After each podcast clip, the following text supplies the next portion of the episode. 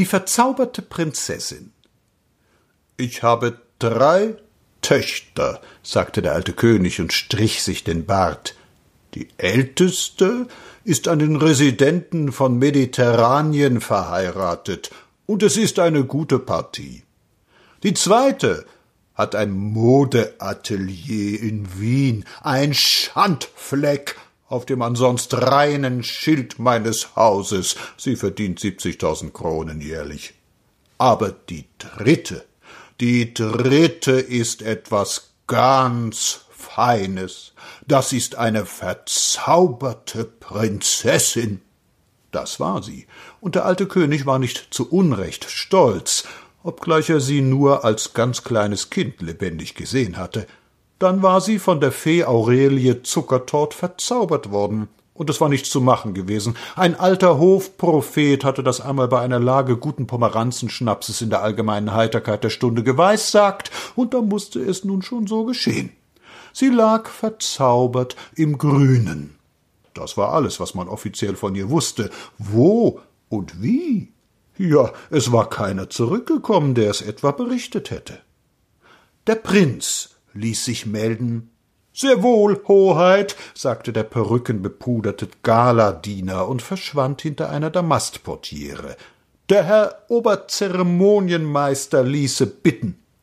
Der Herr Oberzeremonienmeister saß an seinem Schreibtisch und erwiderte den wunderbaren Bückling des jungen Prinzen mit knappem Nicken.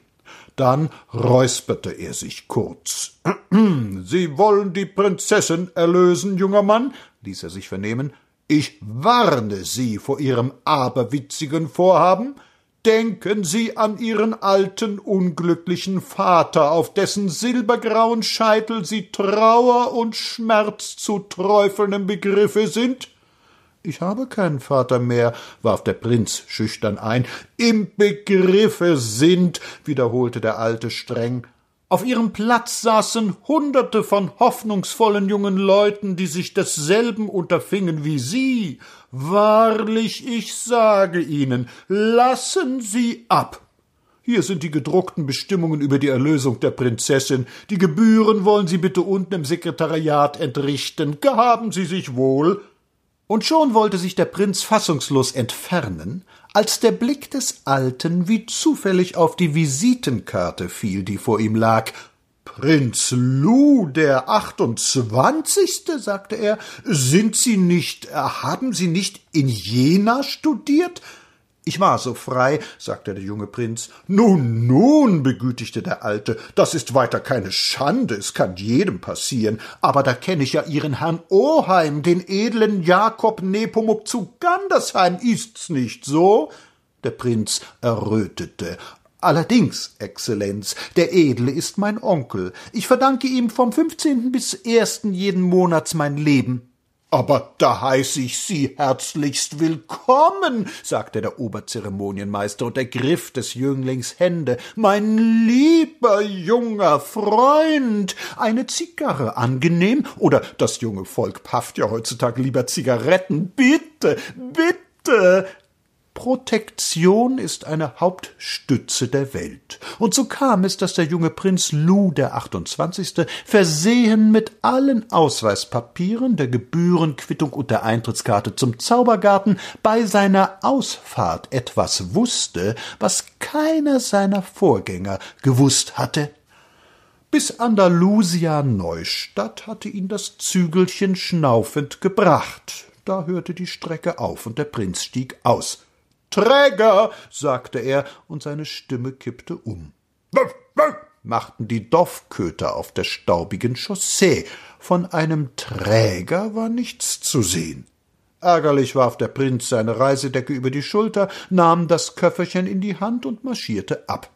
Das musste man sagen. Organisiert war das Ganze ausgezeichnet. Es ging verschlungene Pfade durch kleine Wäldchen und Wiesen, über sonnige Hügelhänge hinab am Bach entlang. Aber immer wenn man nicht weiter wusste, stand da eine Tafel zum Zaubergarten und dahinter eine Hand mit einem Ring auf dem kleinen Finger, einer prächtigen Manschette und der Kilometerzahl.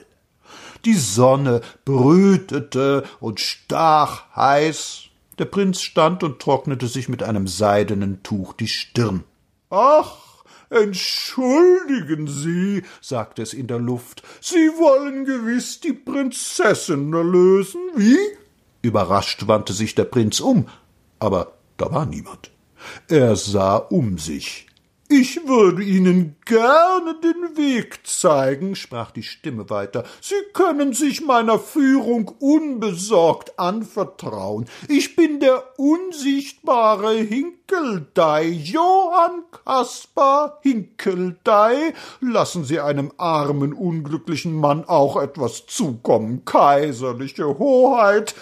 Ich bin kein Kaiser, sagte der junge Prinz. Ach, dann werden Sie es mal, tröstete der Unsichtbare. Und nun darf ich bitten, und weil der Herr Hinkeldei offenbar stark den geistigen Getränken zugesprochen hatte, gelang es ihm, den Prinzen durch seinen sanften Spirituosengeruch und lautes Schluchsen an den Wegtafeln vorbei weiter und immer weiter zu führen idyllisch und lieblich lag die Landschaft. Da, der Prinz wollte sich gerade in Schwärmen verlieren, da gemahnte ihn ein lauter Schluckser zu seiner Rechten, dass er ins Tal einzubiegen hatte. Er bog ein. Da unten lag das Tor, ein großes Tor, und plötzlich hörte das Glucksen an seiner Seite auf. Kaiserliche Hoheit belieben am Eingang zu stehen, sagte die Stimme. Ich erlaube mir, kaiserlicher Hoheit, alles Gute und das volle Gelingen eines so glorreichen Planes zu wünschen. Meine Aufgabe wäre damit erfüllt. Ein stilles Warten lag in der Luft. Schon gut, sagte der Prinz und zog die Börse. Und da machte der unsichtbare Herr Hinkeldei sein Kunststück, das große Kunststück, das ihm schon oft Ruhm und Ehre verschafft hatte. Hoheit, sagte Herr Hinkeldei, kaiserliche Hoheit sind zu gütig. Und plötzlich tauchte vor dem Prinzen eine riesige, ungefüge Hand auf, eine klotzige, knotige Tatze, rot, mit starken, dicken Fingern. Die Hand war offen und leicht gekrümmt. Der Prinz tat ein Silberstück hinein, eilig verschwand die Hand, Herr Hinkeldei wohl auch, denn es schluckste nicht mehr. Der Prinz schritt für Bass. In der Tat, da war die Pforte. Eingang zum Zaubergarten stand auf einer Tafel, und Unbefugten ist der Eintritt streng verboten. Befugt war der Prinz, die Eintrittskarte hatte er, also hinein. Ein würdiger Beamter in brauner Tuchuniform mit Perlmutterknöpfen knipste seinen Ausweis. Zur Garderobe gleich rechts um die Ecke, sagte er gemessen. Etwas vertattert, er hatte sich das Entree wesentlich anders gedacht, befolgte der Prinz die Weisung. Da stand Frau Gubalke, die Garderobenfrau, und half dem Prinzen aus dem leichten Staubmantel, zutraulich schwatzend. Hat er Ihnen auch belästigt, der Anton, ja? fragte sie. Der Prinz konnte es nicht leugnen. So ein versoffener Kerl, so ein Lederjan, ereiferte sich die Gubalke. All und jeden kriegt er aber auch an. Und Gnäher haben ihm gewissen Trinkgeld in den Rachen geworfen, dem ollen Saufigel. Der Prinz sagte, er hätte es ihm in die Hand gegeben. Ja, das mit der Hand, sagte die Garderobiere. Das ist auch das Einzigste, was er kann. Und dabei hat er gar keine Konzession. Aber er soll sich nur in Acht nehmen. Mein Schwager, der Feldgendarm, ist ihm schon lange auf der Spur, so die Leute aufzunehmen. Nein, aber so was Gott nein, und beruhigte sich nicht eher über den entmenschten Hinkeldei, bis sie gleichfalls das ihre weg hatte und der Prinz hinausging. Selig knicksend gab sie ihm das Geleit. Der Prinz musterte seine Karte. Ja, das war der Situationsplan. Er sah sich um. Es stimmte. Da lag der Garderobenpavillon, da war der Zaun, da hinten der Zauberberg, und da gähnte die Öffnung des Spiegellabyrinths. Fauler Zauber, dachte der Prinz, aber er ging doch hinein. So faul war der Zauber gar nicht. Es war ein ganz solides Irrwerk mit vielen Spiegeln, und auch ein erfahrener Panoptikumsbesucher hätte sich nicht so ohne weiteres zurechtgefunden. Der Prinz hatte aber nicht umsonst seine zehn Semester Jus weg. Verächtlich stieß er mit dem Fuß an die Butterbrotpapiere, die die Prinzen, seine Vorgänger, achtlos beiseite geworfen hatten. Sie waren sein Ariadne-Faden. Keinmal rannte er gegen die blanken Spiegel. In einer kleinen halben Stunde war er hinaus. Innen hatten die rötlich-gelben elektrischen Birnen gestrahlt, blässlich blau flimmerte der Frühlingshimmel ihn an. Was nun? Es war niemand da. Mechanisch wandelte er einen ausgetretenen Fußpfad hinunter in eine tiefe Schlucht. Durch die Felsen tobte der Wildbach. Menschenleer lag alles. Hallo, rief der Prinz. Hallo, sagte ein Echo.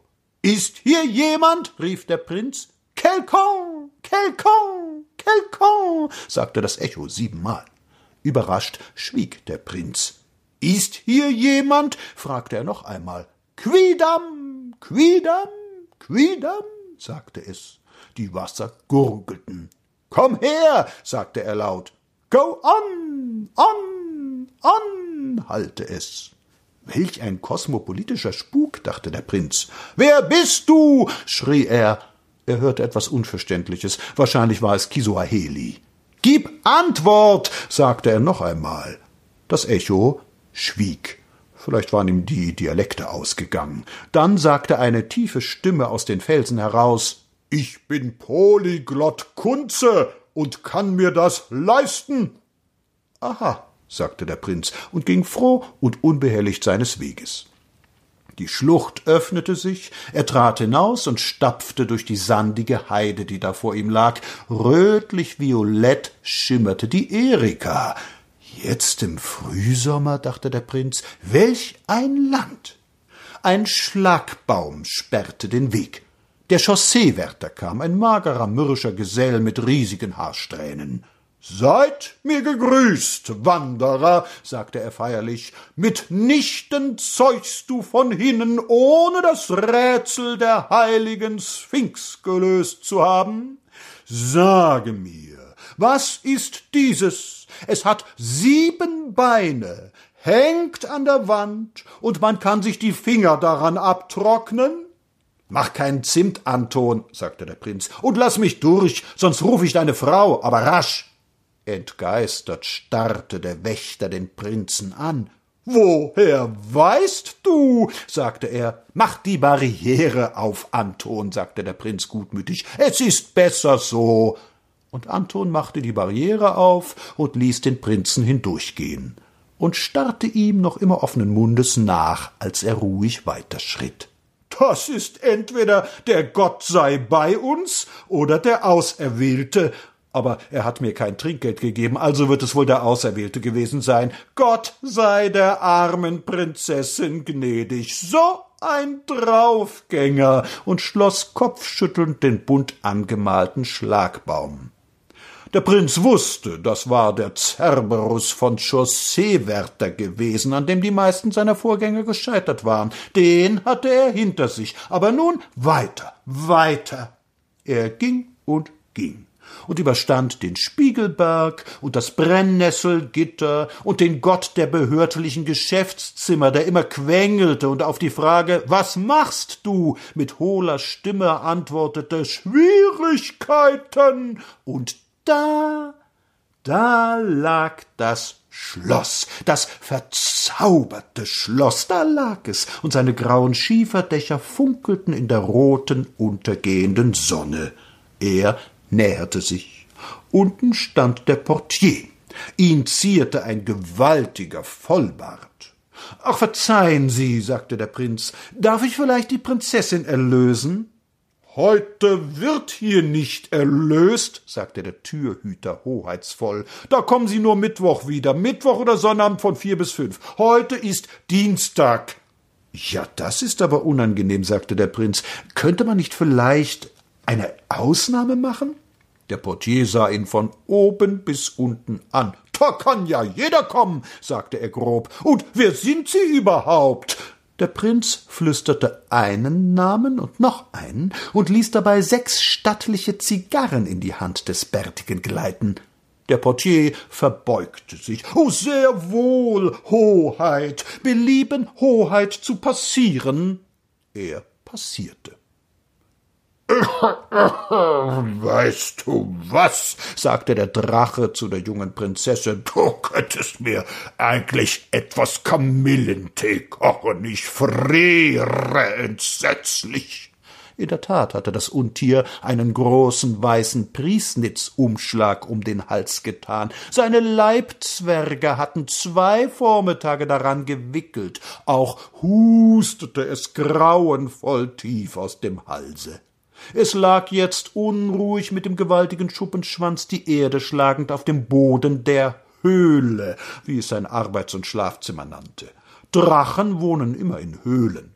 Es war ein gebildeter Drache. Er las Houston Stuart Chamberlain und war seitdem etwas wirr im Kopf, aber sonst ein stattlicher alter Herr, sein Lesetischchen mit der Brille stand vor seiner Bibliothek. Band reihte sich da an Band. Die Marlit und die Eschstrut, der Scheler und der Sombart, die Gartenlaube, das Daheim und die Zukunft schillerten in allen Farben. Es war ein fleißiger Drache. Er bewachte nicht nur vertragsmäßig die Prinzessin, sondern er bildete sich fort und fort und trieb in den Pausen zwischen Bildung und Bewachung Zimmergymnastik. Jetzt aber war er krank krank und hustete. Clotilde, sagte er und stieß die Panzerplatten seines Fells aneinander, dass sie rasselten. Den Tee! Gleich, Onkelchen, gleich, sagte die Prinzessin und schritt zum Samowar. Liebst du ihn stark oder milde? Stark, sagte der fürchterliche Drache. Stark, Clotilde! Und der Samowar summte. Der Prinz schritt durch die Gemächer und die Korridore. Seltsame Gruppen standen da überall, Wachsfiguren gleich, in den Gängen und in den Fensternischen, verzaubert, verzaubert, so als habe sie mitten in ihrer Tätigkeit der Schlag ereilt, und bewegungslos harrten sie nun in der Attitüde, die sie damals innegehabt hatten. Da stand ein Schleichhändler mit aufwärts gedrehten Handflächen vor einem kühl abwehrenden Höfling, und zwischen ihnen lag ein Paket Butter. Drei nicht mehr ganz junge Hofdamen entrüsteten sich sichtlich über einen Skandal, ein Hündchen stand am Kleidsaume der Ältesten und hob ein Bein, aber keine merkte es. Zwei Generale beugten sich über eine Landkarte, auf der ganz Frankreich schwarz-weiß-rot angestrichen war, und da annektierten sie in alle Ewigkeit ein vortragender Rat hatte sich kerzengerade aufgerichtet, weil er sein Dreispitz vom Haken nehmen wollte, und so stand er nun in dieser für einen Rat ziemlich unnatürlichen Haltung da, ein Greuel anzuschauen, und in einer Ecke war ein Lakai gerade damit beschäftigt, einem Kammerkätzchen etwas Wichtiges mitzuteilen. Der Prinz sah schämig weg und so kam er wirklich an die Tür des Prinzessingemaches. Er öffnete leise. Der Drache schlief. Schwer rasselnd entstiegen seinem erkälteten Halse tief geröchelte Schnarchtöne. Von oben bis unten war er mit weißen Federkissen bepackt, so dass man nur den spitzen Kopf hervorgucken sah.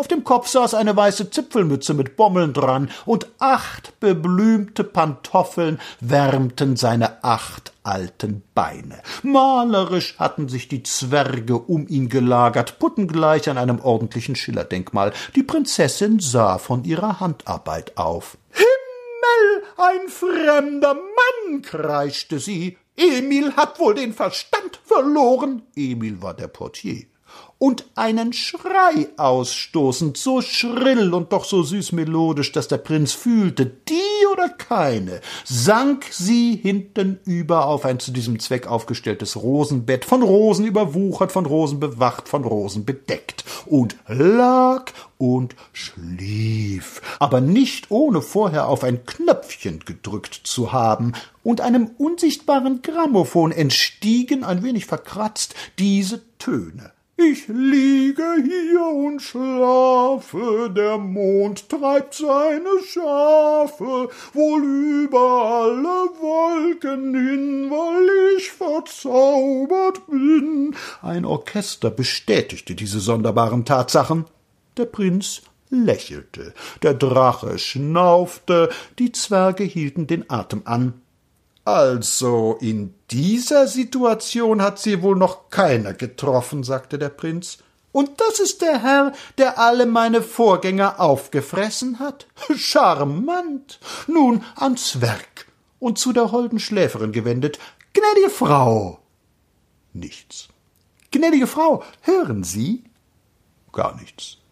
Man trägt jetzt, sagte der Prinz wie im Selbstgespräch, Hüte in der Residenz Hüte. Eine tonangebende Firma in Wien, die dem königlichen Hause nahesteht, hat sie entworfen. Sie haben Schutenform und oben auf einem luftigen Gebäude von Anmut, Schmelz und weißer Gazé nicken zwei feuerrote Paradiesreiher die Herzen aller stehen still, die sie sehen, aber sie kosten viel Geld. Nicht einmal die Gattin des Patronentaschenfabrikanten Christeinecke hat solch einen Hut. Ich, ich würde meiner Frau, na, ich glaube, ich würde meiner Frau einen solchen Hut schenken. Klang von der Rosenlaube her das Atmen rascher? Es konnte eine Täuschung gewesen sein. Und was das hier für Moden sind, fuhr der Prinz leise fort, welch liebreizende Erscheinung, aber wie erstaunlich unmodern angezogen. Man ist hier offenbar etwas zurückgeblieben, wie ich merke. Oh ja, hier habe ich zufällig die Abbildung der neuen Residenzhüte und Modenbilder. Da schlug die Prinzessin die Augen auf. Ich fahre heute in die Residenz zurück, sagte der Prinz. Da erhob sich die Prinzessin von ihrem Lager. Der Prinz tat, als sähe er sie gar nicht und blätterte in dem Modenalbum. Sie näherte sich und sah ihm über die Schulter, und eine Stimme flüsterte Dieses Crêpe de Champ-Kleid, ich fühle mich wie erlöst. Und da umarmte der Prinz die verzauberte Prinzessin. ja, sagte der Drache, frei von allen Kissen und geschmückt mit dem St. Georgsorden, da hätten wir nun alles Geschäftliche erledigt. Darf ich Ihnen eine Zigarre anbieten? Der Prinz bejahte dankend. Ich bekäme also, rekapitulierte der Drache und nahm seine Brille ab, zweihunderttausend Mark Abstandsgeld, einen neuen Kasten Drachengift und einen Reserveschwanz und meine Leibputten. Gewiss, sagte der Prinz. Und wohin gedenken Sie sich nunmehr zu begeben? Ich werde jetzt, sagte der Drache, erst ein paar Monate an die See gehen, und dann nehme ich wahrscheinlich eine Stelle als Personalchef im preußischen Ministerium des Innern an. Na, dann wünsche ich Ihnen alles Gute. Na, ich danke, sagte der Drache und zog sich diskret zurück. Selig und eng aneinander geschmiegt, aber schritt das Brautpaar durch die Gänge des Schlosses. Alles Leben war erwacht. Der Schleichhändler drehte dem Höfling die Butter an, um die ihn der vor so langen Jahren gebeten hatte. Die drei alten Hoftanten disputierten noch eifriger als damals an ihrem kleinen privaten Skandal, das Hündchen tat seines, und die Generale annektierten Tierten, der vortragende Rat krümmte sich wieder in der ihm angemessenen Haltung, und das Liebespaar in der Ecke war so beschäftigt, dass es nichts sah und nichts hörte und sicherlich bald entlassen werden musste. Apropos, sagte der Prinz, sind Sie, bist du eigentlich schon sexuell aufgeklärt? Hoch, Kind, sagte die Prinzessin und schlug ihm leicht mit dem Fächer auf den Arm, so verzaubert war ich denn doch nicht. Und sie schritten hinaus, an dem tief grüßenden Portier vorbei, durch die Täler und Schluchten, Garten und das Labyrinth, vorbei an der Garderobe Frau Gubalke und an Hinkelda dem Unsichtbaren und fuhren mit der Kleinbahn in die Hauptstadt des Reiches, wo sie mit Pauken und Trommetenschall begrüßt wurden. Die Hochzeit fand statt mit vielem Gepränge, und alle waren sehr glücklich und in einem unbewachten Augenblick zog der Oberzeremonienmeister den Prinzen beiseite und fragte Na, sehr nett und gar nicht verschlafen. Die Böller krachten, die Einwohner des Landes jubelten, Einwohner jubeln immer, die Putzmacherinnen konnten gar nicht genug Schutenhüte herstellen, wie die Frau Prinzessin einen trug, der Nachthimmel erglänzte weit und weiß von den Feuerwerksrädern und den zischenden Raketen. Ah, sagten die Leute, und der Prinz und die Prinzessin fuhren in der goldenen Brautkutsche über die donnernde Hängebrücke hinaus in das frühsommerliche, nächtliche Land. Und wenn sie nicht Idealisten geworden sind, wie Jaurès und Kurt Eisner, dann leben sie noch heute.